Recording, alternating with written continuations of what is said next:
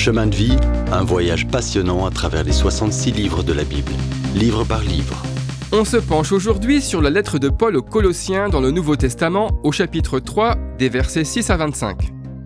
Puisque Jésus vit maintenant en nous, comme on l'a déjà vu, on peut vivre dans la pratique notre relation avec lui de manière à refléter sa bonté, son amour, sa sainteté et sa grâce. C'est ce que signifie l'expression marcher avec Jésus. Au lieu de continuer de vivre comme avant, avant de connaître Dieu, on peut maintenant profiter d'une vie transformée. C'est comme remplacer nos vieux vêtements par des nouveaux. On vit pour montrer qu'on est devenu de nouvelles créatures en Jésus et pour prier en portant l'image lumineuse de notre Créateur. Quelle pensée incroyable Si on a Jésus, on a tout. Voilà le message de la lettre aux Colossiens. Souviens-toi, sans la compassion et sans la bonté de Jésus, tu es désespérément perdu. Lui seul peut te sauver et te réconcilier avec Dieu. Souvenez-vous, soyez réconciliés avec Dieu, nous dit 2 Corinthiens chapitre 5 verset 20. Si tu te confies en Christ pour le salut, la couleur de ta peau ne fait aucune différence peu importe ton statut ou le solde de ton compte en banque. Ces choses ne pèsent rien quand il s'agit de plaire à Dieu. Il n'y a pas de billet VIP avec Dieu.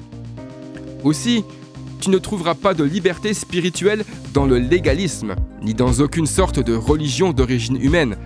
Ça ne vaudra tout simplement rien. En Jésus seul, tu trouveras tout ce dont tu as besoin. Réfléchis-y ainsi, la paix de Dieu circule dans ton esprit et tes actes comme une sorte de juge-arbitre de tes pensées et de tes émotions contradictoires.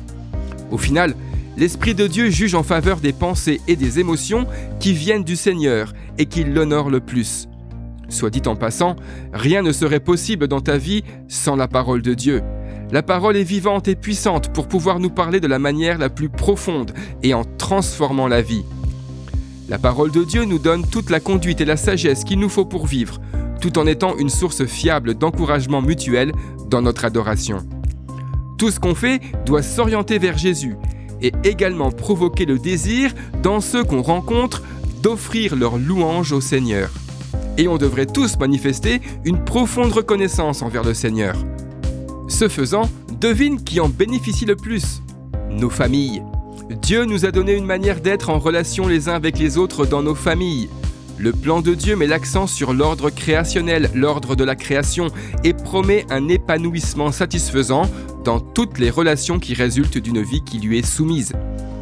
Les épouses doivent être soumises ou manifester honneur et respect à leur mari, et les maris doivent manifester un amour pour leur femme qui reflète la profondeur et le caractère d'amour semblable à celui que Christ a montré pour son Église.